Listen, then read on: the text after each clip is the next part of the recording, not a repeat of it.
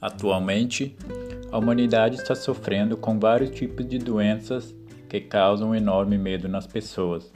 Entretanto, este sentimento está ligado a diversos fatores que as doenças acometem na vida, como por exemplo, o estresse, o desespero e a falta de confiança em si.